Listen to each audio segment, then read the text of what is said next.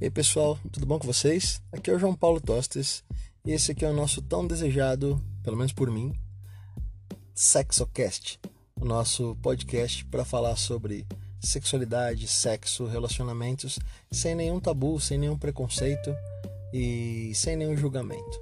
Né? E eu tô aqui falando de dentro do carro, que eu estou no estacionamento de um supermercado, porque é o único lugar que a gente pode sair, por, o único lugar que a gente pode ir né, por esses tempos. E eu acabei resolvendo fazer a, a, o início do, do, do, episódio aqui, agora mesmo. A inspiração chegou, eu resolvi fazer, começar por aqui.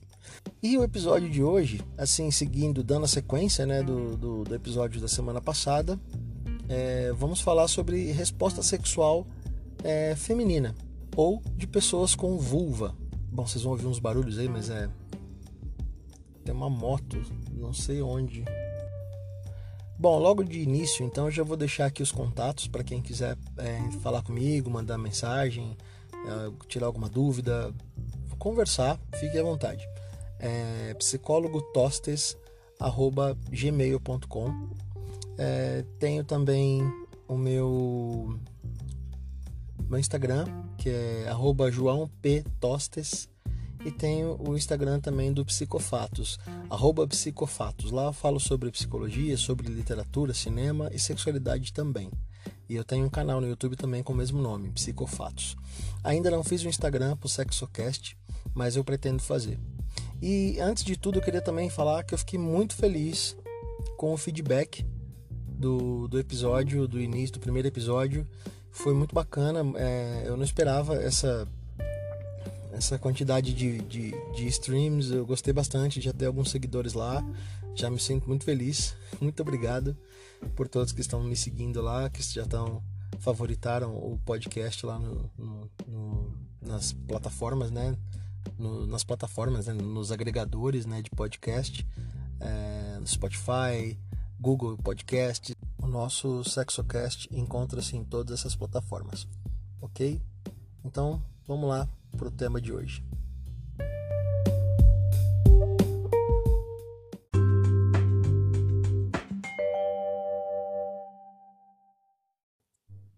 Bom, então vamos lá. Vamos falar sobre a resposta sexual feminina ou de pessoas com vulva. É, só que antes, né, eu vou deixar aqui claro que no primeiro episódio, quando eu falo sobre a resposta sexual masculina ou de pessoas com pênis, eu falo, é, eu dou uma introduzida sobre o tema de, dos estudos da resposta sexual humana em si. E, e eu falei bastante sobre, sobre Masters e Johnson, né? falei sobre também Kinsey, que deram início aos estudos que hoje somos é, presenteados aí, né, sobre a sexualidade. E é, quem quiser saber mais pode procurar sobre eles, que é bem interessante o, o início de tudo isso. E daqui para frente vamos falar mais sobre a resposta sexual feminina, que na verdade é, passa por, pelos mesmos alguns, né, alguns dos pontos muito semelhantes ao do, da resposta sexual masculina, que seria o desejo, excitação, o platô, o orgasmo e a resolução. Porém, passa por, esses, é, por essas fases de, de maneiras diferentes em, algum, em alguns pontos. E eu vou explicar isso aqui por quê. Eu falo mais sobre isso no primeiro episódio. Então eu vou dar uma adiantada aqui no, no tema em, que, que eu me propus hoje. Vamos lá então. Bom, para falar de resposta sexual feminina, precisamos falar primeiro sobre a, a anatomia, né? A anatomia do, do órgão sexual feminino ou a mais conhecida vagina. Porém, existe é, uma, uma confusão, uma troca de termos, vamos dizer assim. Porque vagina, na verdade, ele é uma parte do órgão reprodutor. Ele não é o, o, a parte externa total, como as pessoas é, já nomeiam há muito tempo.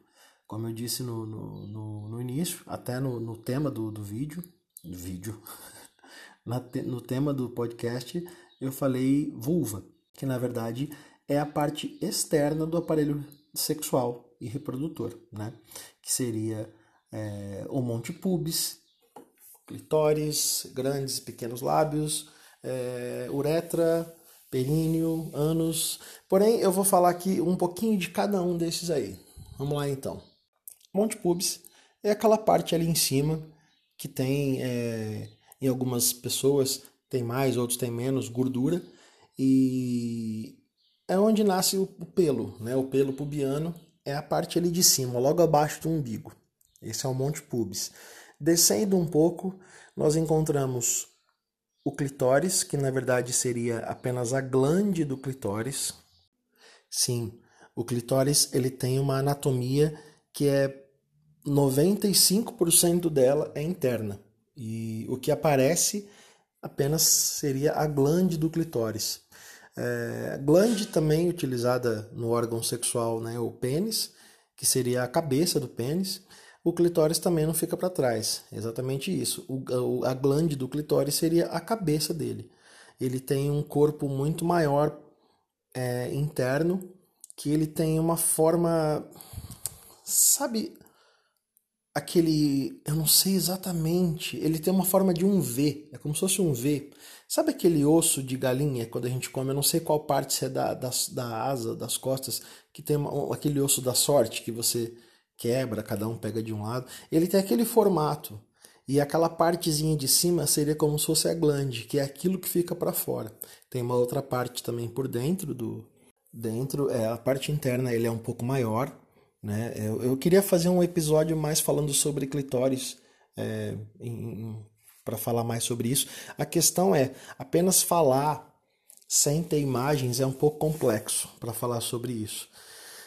Porém, enfim, eu vou falar um pouquinho dele aqui. O clitóris ele tem a função de dar prazer, assim como a glande também é, do, do pênis.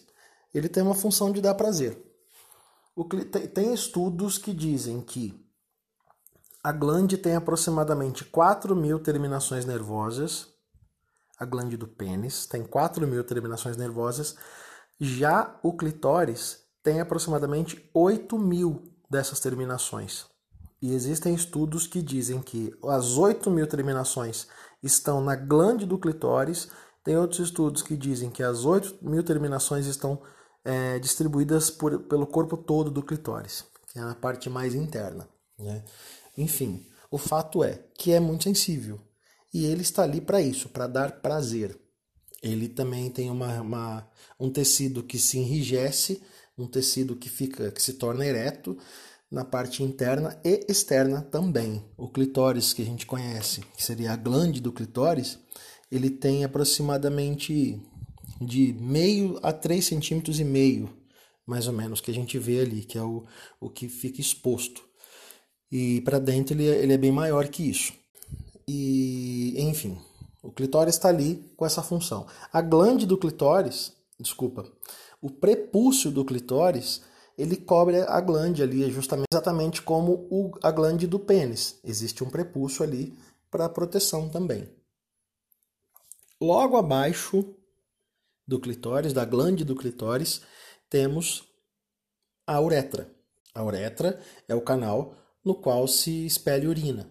É um buraquinho bem pequenininho, logo acima ali da vagina mesmo. Essa é a própria vagina, propriamente dita vagina, que seria o introito vaginal, que seria o, um caminho, uma entrada que, que liga a vulva até o útero seria essa entrada no qual é, é utilizada para o ato sexual. Ao redor existem os pequenos e os grandes lábios, porém existem é, estudiosos que estão começando a mudar esses temas, esses termos, porque é, nem sempre os pequenos lábios são pequenos e os, e os grandes lábios são grandes. Então é importante frisar que os termos que estão sendo utilizados ultimamente são lábios externos e lábios internos.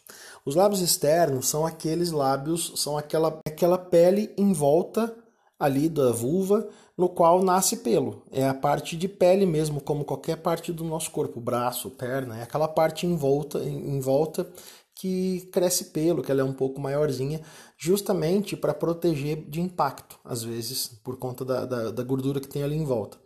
Já os lábios internos são aqueles lábios que são mucosa. São aqueles lábios mais molinhos que estão que não já não tem a proteção de pelos, não nasce pelos nos pequenos ou nos lábios internos. Então eles são protegidos por mucosa, por, por um líquido, né, por lubrificação, para que não haja atrito, porque ele não tem essa proteção, obviamente, que a pele da, do lábio exterior tem.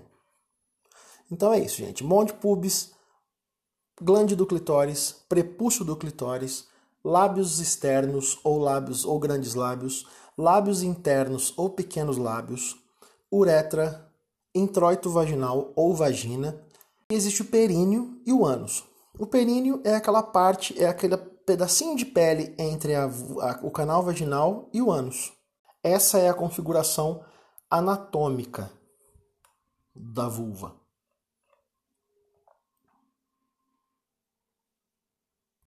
Essa foi a parte externa do órgão reprodutor e sexual feminino.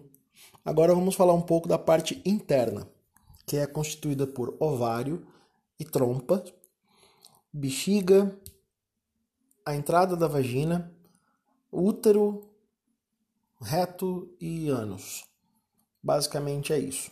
É, eu não vou falar, explicar exatamente assim o funcionamento de cada um aqui, porque com, com a explicação a, a seguir eu vou colocando com mais clareza o que, que qual que é a função de cada um nesse processo todo aí, ok? Então vamos lá, gente.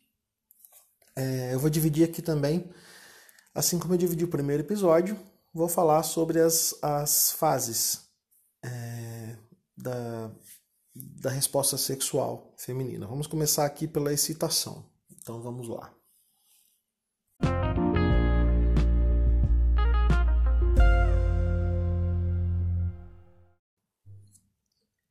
É, eu não vou falar inicialmente sobre a fase do desejo, porque ela é de certo modo muito semelhante à, à resposta sexual é, de pessoas com pênis, assim como eu falei na, no outro episódio.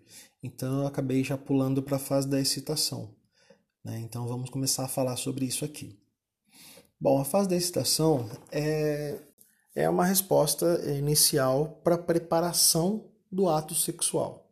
Então existem é, modificações no corpo, no, principalmente na parte genital, para que o sexo ocorra de uma forma super tranquila.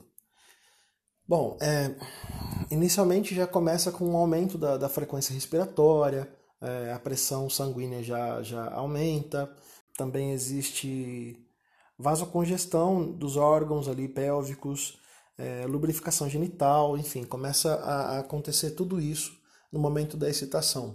E assim como na pessoa com pênis, também a, acontece a ruborização da pele, rosto, é, vermelhidão no peito também.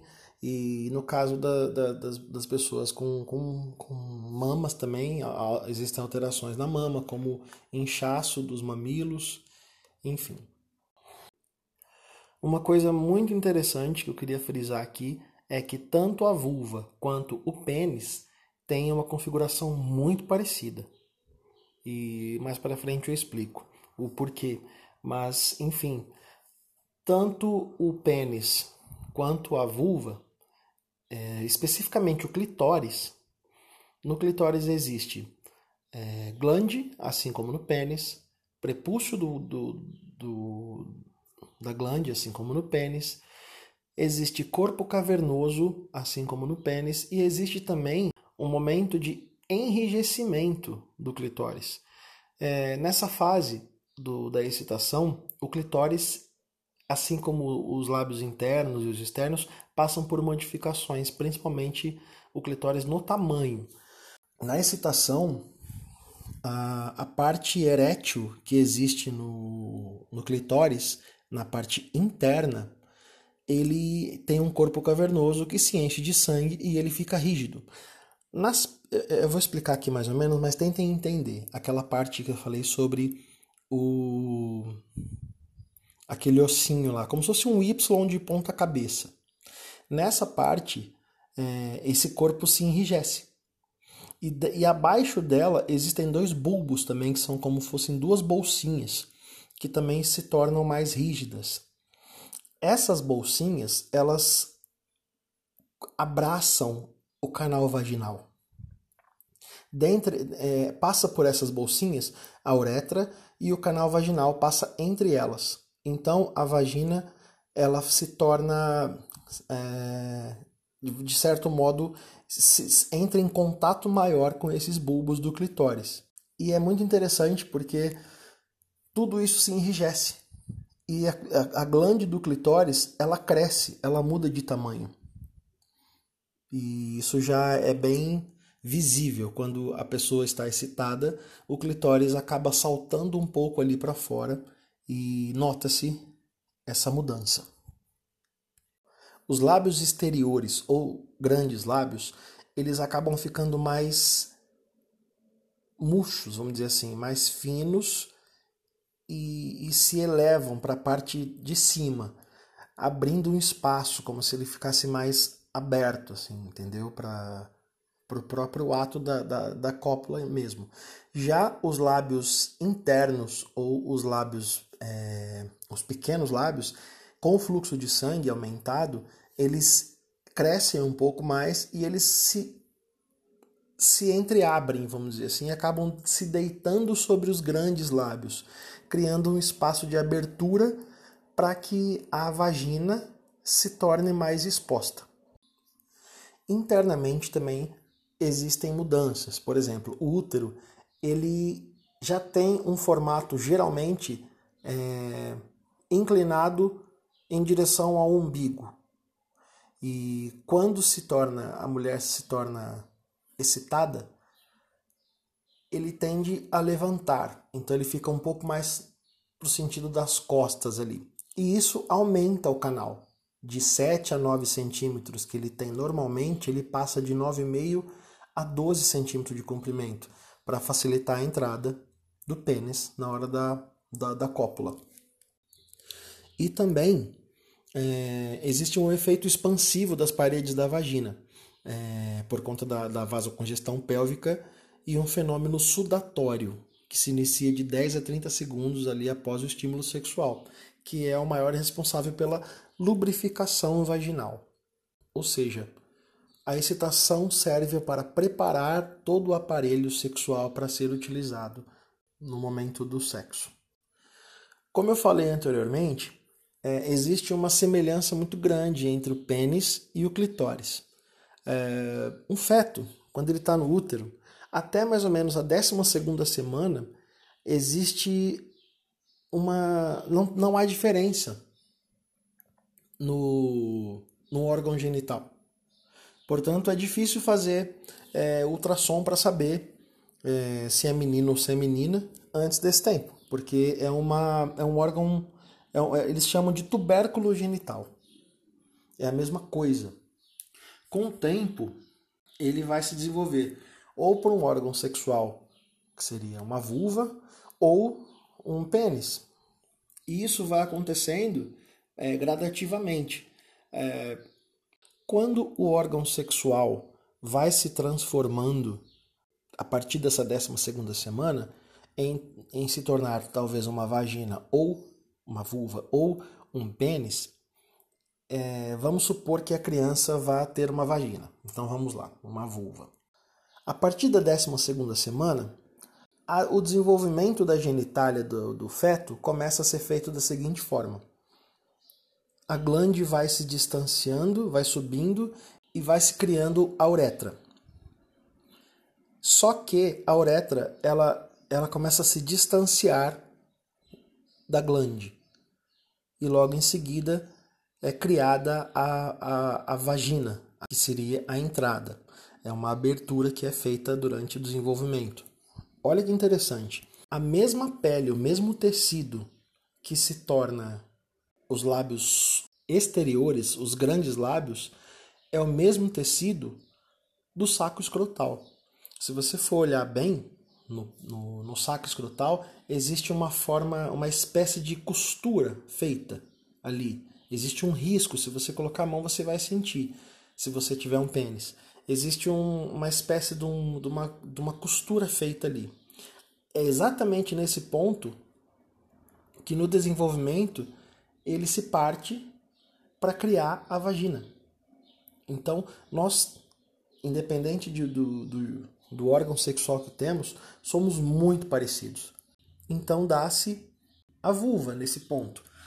O clitóris, que, se, que seria a glande, é desenvolvido acima, logo abaixo existe a uretra e, por fim, a vagina. Muito interessante, né? É, bom, então vamos ao próximo, a próxima fase.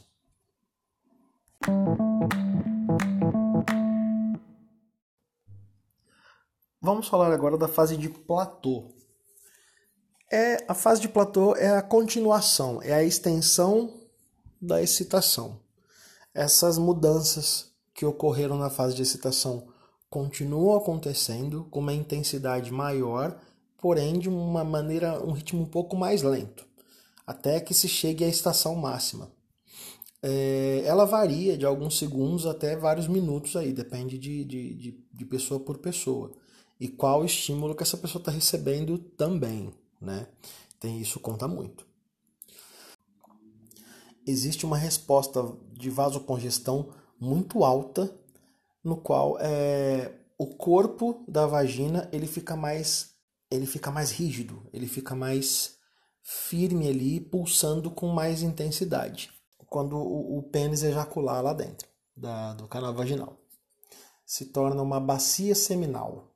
Nome estranho, né? Também acho. Fazendo com que é, exista uma até um certo fechamento ali em alguns pontos do canal vaginal para que exista para que exista uma um controle no líquido seminal assim que ele for é...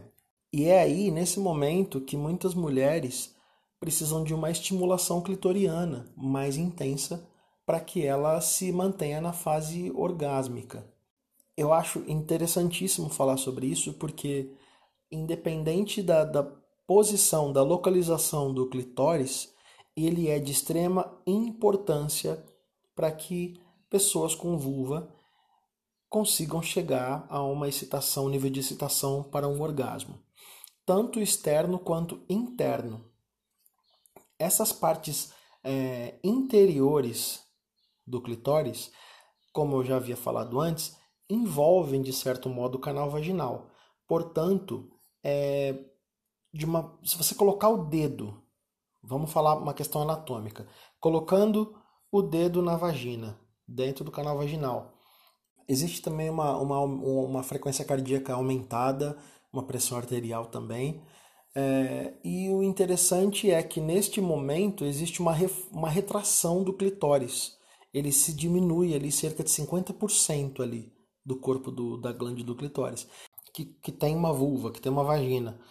Colocar o dedo dentro da vagina na parte, é, como se fosse em direção à, à parte externa, a parte da, do pubis ali, se você colocar o dedo ali nessa parte, como se fosse a parte de cima da vagina, vamos dizer assim, é, tem até uma dica aqui no livro que eu, que eu vou indicar no finalzinho do, do na nossa toca aqui, que ele fala exatamente como se você fosse fazer o, o, o, o sinal de vem cá, com os dois dedos da mão, sabe? Quando você coloca os dedos ali e mexe nesse ponto, muitos estudos definem que este seria a área do ponto G. Esta seria a área do ponto G, que nada mais seria do que as costas do clitóris.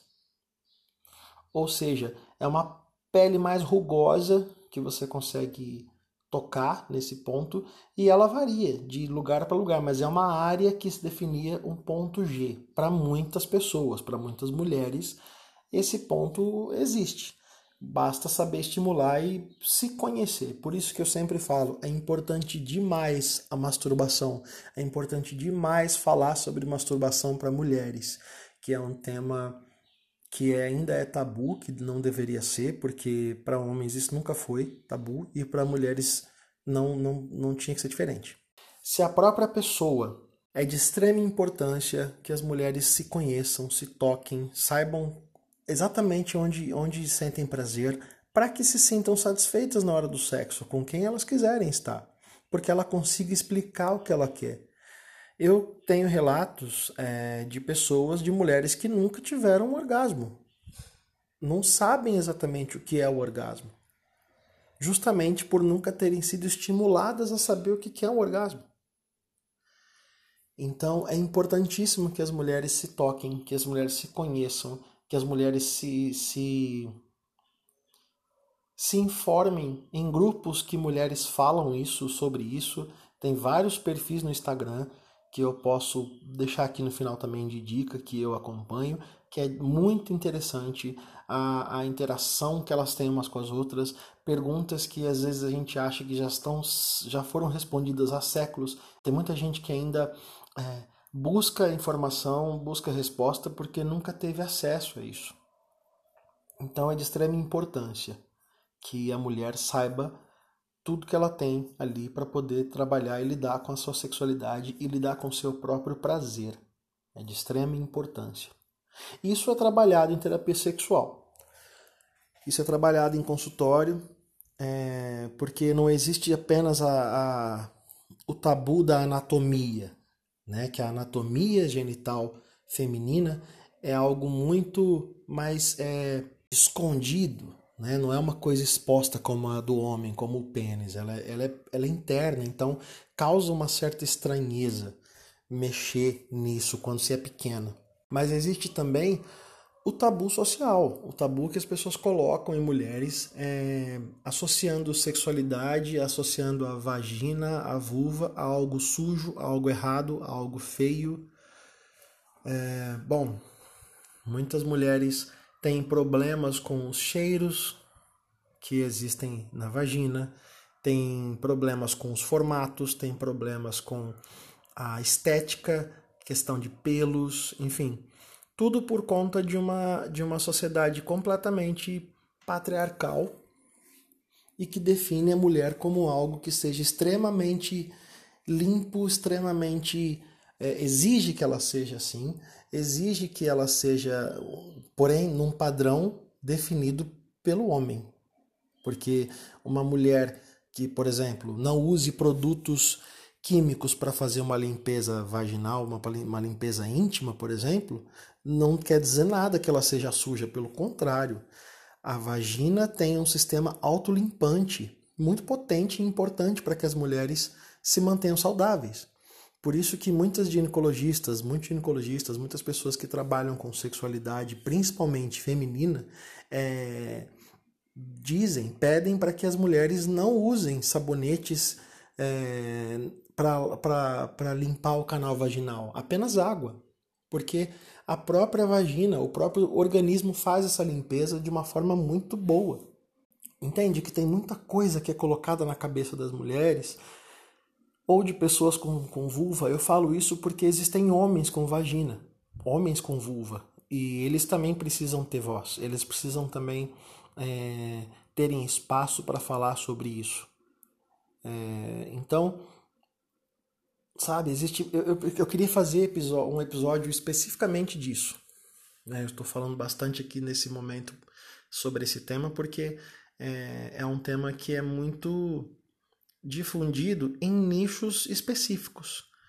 E esse tema deve, deveria ser exposto de uma forma muito mais ampla, né, para que a população toda pudesse saber disso, para que esses mitos sejam quebrados, né, sejam é, caiam por terra para que é, as mulheres tenham mais acesso a, ao seu próprio corpo sem se sentirem culpadas, sem se sentirem sujas, sem se sentirem devassas, porque é isso que a sociedade faz.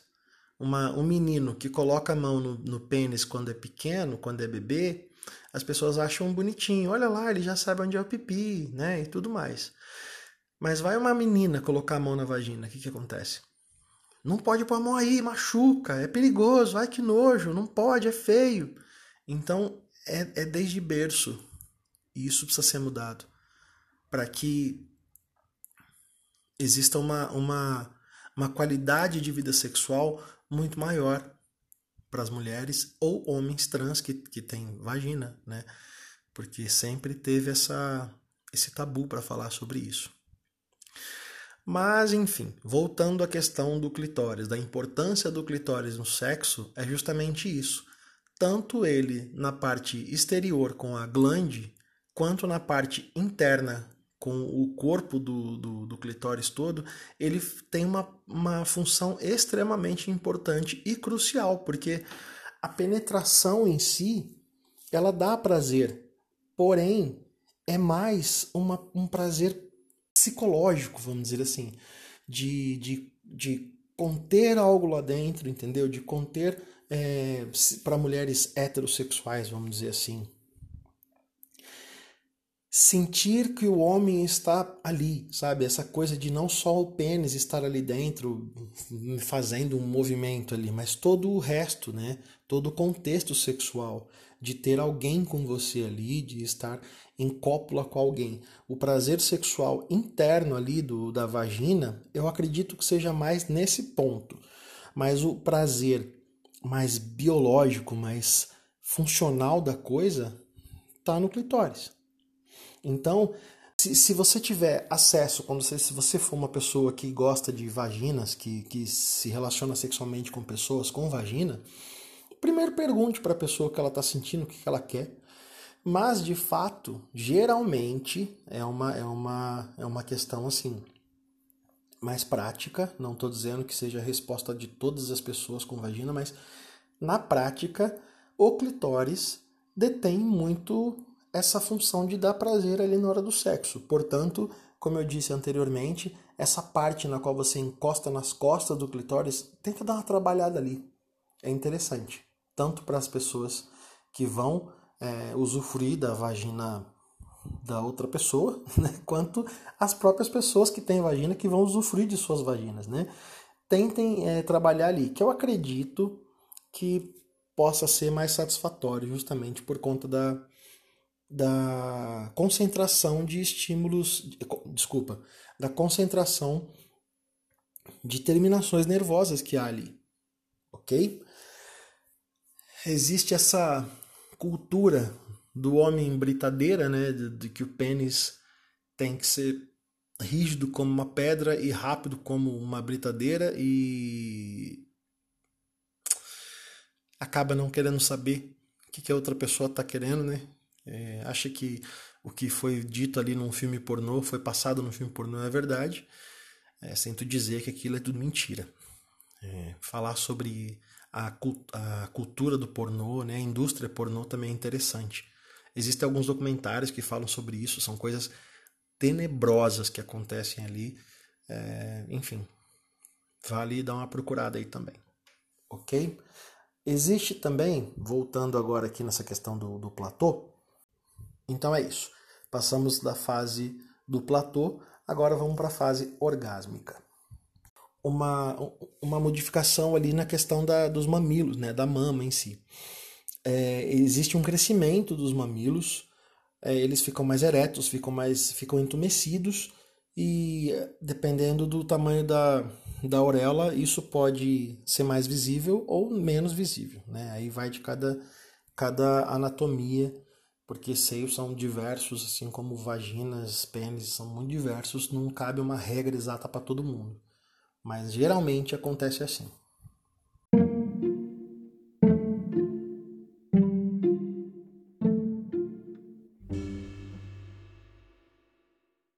A fase orgásmica é, em consequência, a, a, continuidade de movimentos ali, de estímulos numa região muito é, sensível ao prazer é, é uma descarga que acontece ali de prazer, de energia acumulada durante todo esse tempo, todo esse processo de estimulação, é, que dura poucos segundos e ela acaba desencadeando contrações musculares em várias partes do corpo, em especial na parte da pelve e do períneo. E, e é bem rítmica, de fato. É, existem essas contrações a cada intervalo de 0,8 segundos. É bem rápido e ao mesmo tempo muito intenso. É, existe uma frequência de 3 a 15 vezes no, no intervalo aí de 8 segundos que essas contrações acontecem e existe uma, uma dilatação da parte da parte posterior da vagina. Ela acaba se expandindo existe umas contrações além dos músculos ali do períneo, O útero também se contrai e o músculo do esfíncter retal também acaba tendo essa contração mútua. E com essa contração a coletiva, acaba se tendo a percepção é, rítmica ali do aperto desses músculos perineais. É, essas contrações, como eu falei, elas vão se dissipando pelo corpo todo, trazendo uma sensação de eletricidade passando pelo corpo. E, é, assim como no, no episódio anterior, existem é, expressões faciais, existem é, movimentos das mãos, dos pés, pernas, coxas. Existe uma descarga como se fosse elétrica, de fato, no corpo todo. E acaba se criando um espaço para respostas muito individuais. Cada um responde ao orgasmo à sua maneira. E aí existe uma conversa muito controversa sobre a questão do, do squirt, que seria a ejaculação feminina, que em filmes é retratada de uma forma até exagerada, de, de, de um líquido que voa com, com, uma intensidade, jorra um líquido muito intenso. É, eu já vi vídeos de mulheres que enchem até um copo na hora de um espasmo de, de desse, desse squirt. Que para mim, esse caso em específico do copo, que eu falei que é um absurdo, é, é, é forjado, obviamente. Não, não existe uma mulher que tenha essa capacidade de, de expelir tanto líquido dessa forma. Existem mulheres, existem pessoas com vulva que têm essa, essa habilidade do squirt, que na verdade não seria o esperma, mas seria uma espécie de, de, de lubrificante, um líquido ali, um líquido seminal, só que obviamente sem, sem nada dentro, apenas um líquido que é expelido e às vezes ah, de uma forma mais intensa, percebe-se jatos pequenos desse, desse líquido. É, mas tem mulheres que não, tem mulheres que não têm é, essa, essa lubrificação tão intensa para criar, para reproduzir o squirt de fato. Mas existe uma lubrificação mais intensa no orgasmo, sim. Criar essa, esse momento que por muitos é, é bem desejado, é bem esperado. Mas não existe uma. Existem estudos que sim, que falam sobre, sobre o squirt em si, porém é, há muitas controvérsias. É um tema mais complexo, mas é importante de se falar também. Tá? Pessoas que, que, que têm essa habilidade do squirt não se sintam é, deslocadas, é, não se sintam envergonhadas disso. É mais uma característica maravilhosa do nosso aparelho reprodutivo, do nosso aparelho sexual. Tá? Tá tudo bem você fazer squirt, tá tudo bem você não fazer também. Ok? Vamos para nossa próxima etapa. Fase de resolução. É o momento em que todo mundo relaxa, é o momento em que o corpo começa a dar sinais de é, relaxamento, de tranquilidade, de voltar ao equilíbrio anterior, porque a fase de excitação e o platô, o orgasmo, elas entram num nível de de atividade extrema. E aí o corpo trabalha muito ali, né? Quando se tem a resolução é quando toda essa descarga acontece e o corpo fica numa numa lassidão, um, até um torpor ali. Essa questão do corpo mole em si. O útero volta à sua posição anterior, que seria mais é, anterior ao desejo, que seria um pouco mais na direção do, do umbigo é, a lubrificação começa a diminuir, é, não se produz mais a lubrificação vaginal, o clitóris vai voltando ao seu tamanho é, habitual e tudo vai tomando uma proporção ao que era exatamente antes da, do início da, do, do sexo, do, da excitação. Existe também essa questão do momento refratário, que para o homem ou para as pessoas que têm pênis é um pouco maior. mais satisfatório do que para homens inicialmente.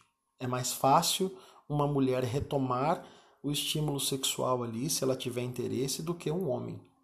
Para as pessoas com vulva, mulheres em si, existe um período refratário um pouco diferente, é um pouco menor. Não tenho números exatamente aqui, porém a resposta sexual, a, a resposta a estímulos pós-sexo em mulheres pode ser justamente por conta desse período refratário ser diferente entre eles.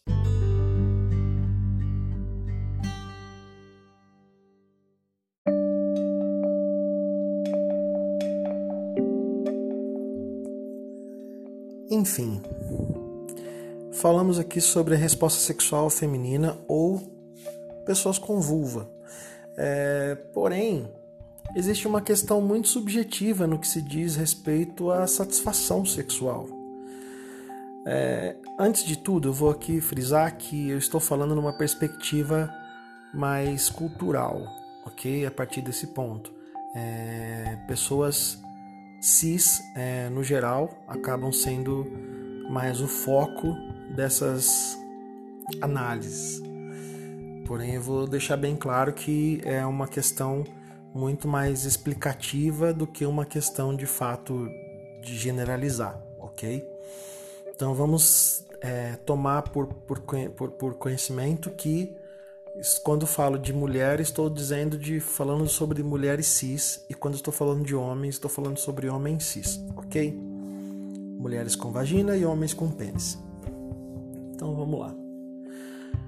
A satisfação sexual, ela é muito diferente de indivíduo para indivíduo.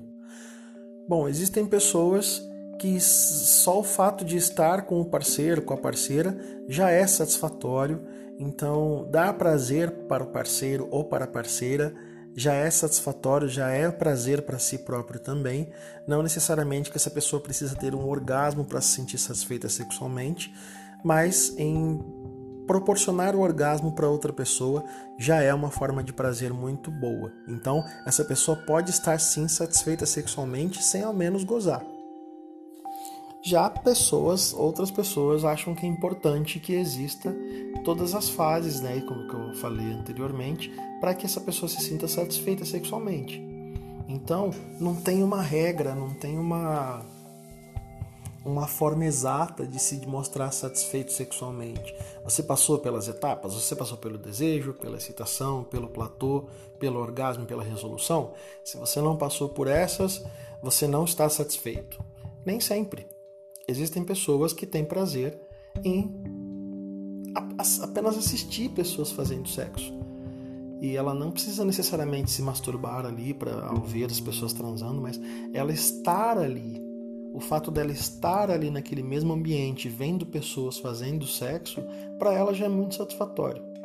Então, tudo que eu disse aqui agora são coisas mais é, generalizadas no sentido biológico, corpo humano em si. Nós somos muito diversos e o sexo tem muito, mas muito com a com o nosso pensamento, com nossas intimidades, com os nossos sentimentos e não apenas a questão biológica ali, nós não somos animais irracionais, nós temos muita coisa aqui dentro da nossa cabeça que faz com que é, tenhamos prazer e satisfação. Por isso, temos tantas formas variadas de prazer. É que culturalmente, as mulheres, como eu já falei aqui antes, é, não têm o, o estímulo para se conhecer sexualmente, para lidar com tais questões, é, porque isso já foi incumbido aos homens. Os homens, inicialmente da, na vida, já começam a ter esses estímulos. É, pais que falam que os filhos precisam perder a virgindade em, em prostíbulo, levar o filho na zona para poder descabaçar, né? Porque é isso que se falava. Então é uma, é uma cultura muito comum até hoje, principalmente mais no interiorzão do Brasil, você encontra isso muito, com muito mais frequência. É, é muito comum você difundir essa ideia de que o homem não pode cessar sexualmente, ele sempre tem que estar afim, ele sempre tem que estar desejando alguém, ele nunca pode negar o sexo a alguém, de preferência uma mulher. E já a mulher não, a mulher foi criada, a mulher na nossa sociedade, ela é criada a negar o sexo. Ela, ela, ela defende a ideia de ser puritana. Uma mulher que tem vários parceiros, ela não tem a moral de ficar comigo. Uma mulher que tem vários namorados, que já transou com outras pessoas, ela não tem é, nível para eu estar com ela. É sempre assim. Agora, um homem que já transou com várias mulheres, ele é colocado num pedestal. Então, pensa o, o quão é, é complexo isso fica na cabeça das pessoas. A, a, o sinal verde total para o sexo para os homens e o sinal vermelho total para as mulheres. Os homens vão criar uma ideia de relacionamento, de sexualidade pautado em filmes pornô que são uma, uma um recorte da realidade que eu nem sei se é uma realidade de fato, é um recorte fantasioso de, de uma realidade completamente pautada no que é bom para um homem apenas. E a mulher é educada em, com filmes de romance, com filmes da Disney, com filmes é, de Hollywood que mostram a mulher sempre é, esperando que o homem a trate como uma pétala de rosa e que ela seja sempre delicada e ela que, que ela beije ele e já vai ter certeza absoluta no beijo que ele é o homem da vida dela. Agora coloca um homem criado com esse com essa base que eu falei anteriormente e uma mulher criada com essa base que é e põe os dois juntos para ver o que acontece. É complicado. Então a nossa a nossa visão, a nossa forma de falar sobre sexo, sexualidade é muito dividida. E não devia ser assim. Ela tinha que ter uma explicação muito mais pautada no real e, e igualitária, tanto para homens quanto para mulheres.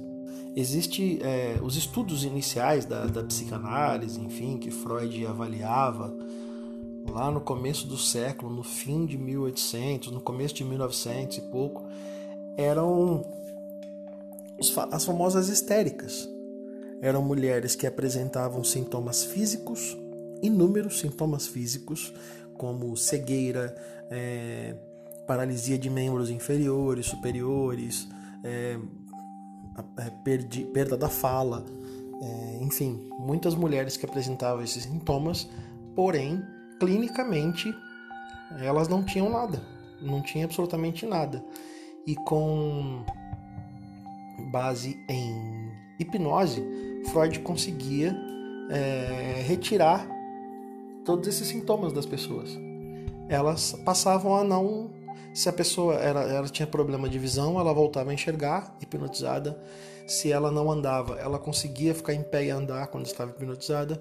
Enfim, ele conseguia ter acesso a essas funções que estavam ali é, fisiologicamente ok. Só que havia um bloqueio muito grande é, quando elas estavam fora do, do, do, do contexto de hipnose. E isso se dava por conta da repressão sexual. As mulheres eram proibidas de sentir desejos, elas não podiam sentir desejo sexual. Então, elas reprimiam a sexualidade de uma forma tão extrema, mas tão extrema, se tornava uma questão de psicossomática, na qual o corpo responde questões é, emocionais. Ou seja, olha a importância que tem é, a, a, a sexualidade e a compreensão, eu diria, da sexualidade na vida das pessoas. Espero que com o que a gente tem, eu acredito sim muito que muita gente está vivendo agora um momento de redescoberta, de descoberta em si sexual, que é importante, extremamente importante, eu diria, para que as pessoas não se sintam tão presas a modelos pautados em muitas coisas que nem dizem respeito a gente, né? É, e sim a, a projeções e expectativas além do ser humano. É importante que temos essa consciência, que tenhamos essa consciência e é mais e consigamos falar sobre isso. E é justamente esse o intuito desse meu podcast. Falar sobre esse tipo de assunto sem nenhum pudor, sem nenhum problema para quem estiver ouvindo e abrir para que as pessoas falem comigo a respeito disso, para que a gente troque ideias e se livre da escuridão que é a ignorância.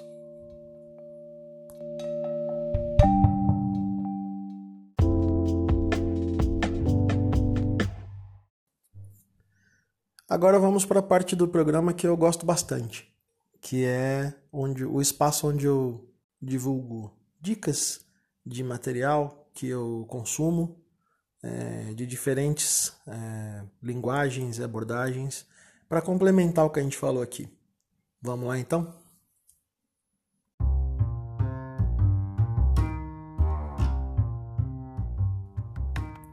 Toca aqui.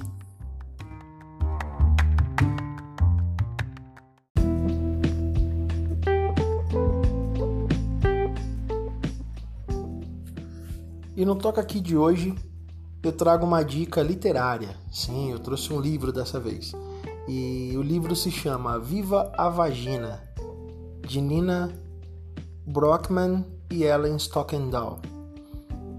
Elas são duas estudantes é, norueguesas, se eu não me engano, de medicina, e elas criaram, e são educadoras sexuais também, e elas criaram um site para desmistificar algumas questões sobre a sexualidade feminina em si. E elas se assustaram com a quantidade de perguntas que chegaram e viram a necessidade de criar um material maior e mais explicado é, sobre o tema em si. E elas criaram esse livro, Viva a Vagina, da editora Companhia das Letras. Eu tenho uma amostra grátis aqui. Eu baixei no, no Kindle a versão grátis que elas trazem aqui. É, eu acredito que ainda está lá no site. Se vocês entrarem lá, vocês podem baixar gratuitamente e é, e é muito legal. Vocês entram lá no site da, da Kindle, lá do, da Amazon Prime, Amazon Prime não, da Amazon em si. E quem tem Kindle já sabe onde ir ali, que é bem facinho. E você procura lá o livro Viva a Vagina. É, uma, é um trecho gratuito que tem bastante coisa aqui. Ele fala bastante sobre anatomia. Eu usei ele aqui também para fazer esse podcast, algum um pedacinho aqui dele eu utilizei para falar sobre isso. E é muito legal. Elas falam de uma forma muito bem humorada e muito direta e simples de questões aí que criam-se vários monstros né, ao redor desses mitos. Eu indico, entrem lá e aproveitem a leitura. É gratuita. Se vocês quiserem depois é só comprar. Eu acho que está na faixa de uns 30 reais. Eu não lembro quando eu baixei ele estava mais ou menos esse preço. O livro completo. Bom, gente, então é isso. Viva a vagina. Espero que vocês gostem. Falou?